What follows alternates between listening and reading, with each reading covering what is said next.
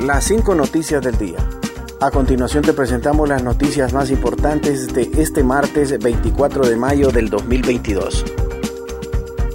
Ministerio Público logra sentencia por la muerte de 360 reos en el centro penal de Comayagua. El Ministerio Público logró sentencia condenatoria para Wilmer Obdulio Irías, José Víctor Mejía Santos Soriano López y Rito Llanes Licona tras la repetición del juicio oral y público por la muerte de 360 reos en el incendio de la granja penal en Comayagua. En el 2017 ya se había desarrollado el primer juicio en el cual se absolvió de responsabilidad penal a los cuatro imputados. Solamente fue sentenciado José Mejía por el delito de violación a los deberes de los funcionarios, por lo que la Fiscalía Especial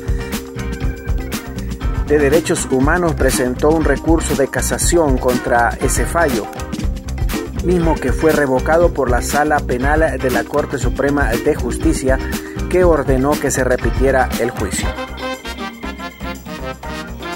Honduras debe focalizar subsidios y controlar cambios para preservar los ingresos. La inflación y los efectos económicos de la pandemia en Honduras provocaron la pérdida de miles de empleos y una reducción del poder adquisitivo de los ingresos de la población, por lo que expertos creen que el gobierno debe controlar el tipo de cambio de la moneda local y focalizar los subsidios.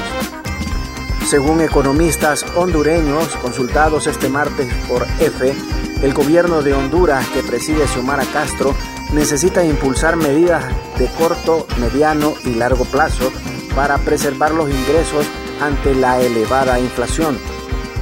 El economista Alejandro Cafati afirmó que la inflación en Honduras es entre el 40 y 50% importada a raíz de los precios internacionales del petróleo y los alimentos que se compran en los Estados Unidos y en Europa. Esto reduce significativamente el margen de maniobra del gobierno hondureño, por lo que cualquier política que implementen las autoridades tendrá un efecto no contundente, señaló. Continuamos con las noticias en las 5 noticias del día. Unas 92 personas ligadas a medios de prensa han sido asesinadas en Honduras desde el 2001. El estatal comisionado de los derechos humanos en Honduras informó este martes que entre el 2001 y el 2022 en el país han muerto de manera violenta al menos 92 personas ligadas a los medios de comunicación entre periodistas, comunicadores sociales y propietarios.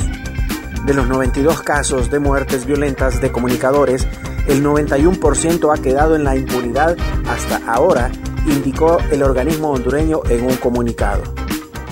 En lo que va del 2022, el organismo de derechos humanos registra la muerte violenta de un periodista y dos comunicadores sociales.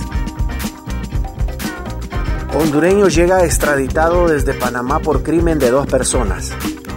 El director de comunicaciones de la Secretaría de Seguridad, Miguel Martínez Madrid, confirmó este martes la captura de un hondureño en Panamá acusado del doble asesinato en el 2007 y que llegará al territorio hondureño escoltado por funcionarios de la unidad de Interpol de la Dirección Policial de Investigaciones DPI hasta el aeropuerto de Palmerola en Comayagua.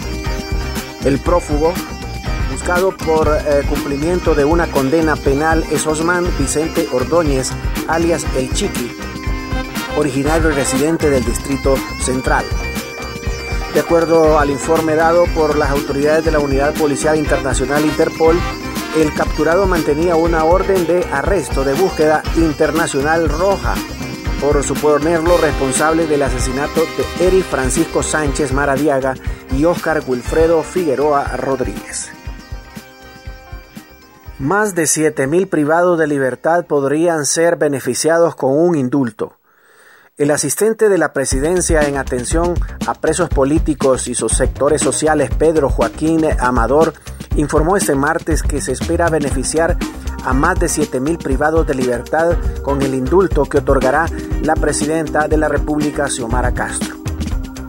Amador dijo que el indulto es una figura especial, solo lo da la presidenta de la República, para eso se tiene que pasar por un filtro dependiendo del delito de la persona y del caso.